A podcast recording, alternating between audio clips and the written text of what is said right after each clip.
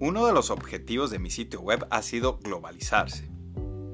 Hablar varios idiomas también me ha dado la oportunidad de conocer a gente de todo el mundo.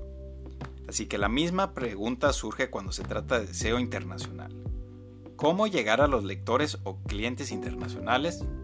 Fácil, ser multilingüe. Hay diferentes tipos de estrategias de SEO internacional que puedes elegir, pero ¿cuál es el perfecto o el mejor? Dependerá de tu presupuesto y de tu enfoque.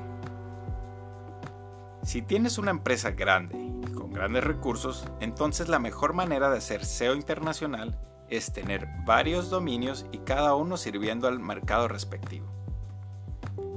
Solo tienes que ver la estrategia de SEO internacional de Amazon. Ellos se localizan con un Country Code TLD, que es el tipo de dominio por país y si no estás profundizado en este tipo de dominios, puedes echar un vistazo a los diferentes nombres que tiene Amazon para cada país.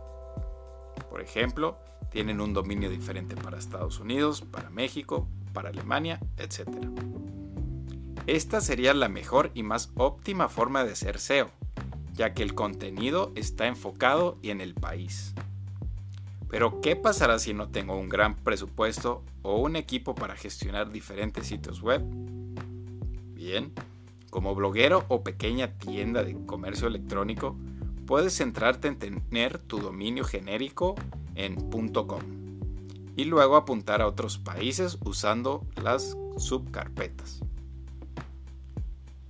Ya ha sido recomendado por Moz que el uso de subdominio no es la mejor manera de apuntar a mercados internacionales, que es mejor tener las subcarpetas para cada idioma. El subdominio es cuando tú utilizas es.ejemplo.com o en.ejemplo.com para cuando es en inglés, etc.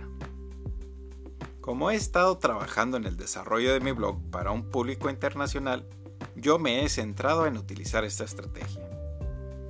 Hace un par de meses que reactivé mi profesión de bloguero con más tiempo y puedo decir que está empezando a aumentar el número de visitas mundiales. Hay diferentes aspectos a cubrir que una simple lista de SEO internacional no te va a bastar. Por eso yo recomiendo el uso de algunos plugins multilingües como lo son WPML o Wiglot.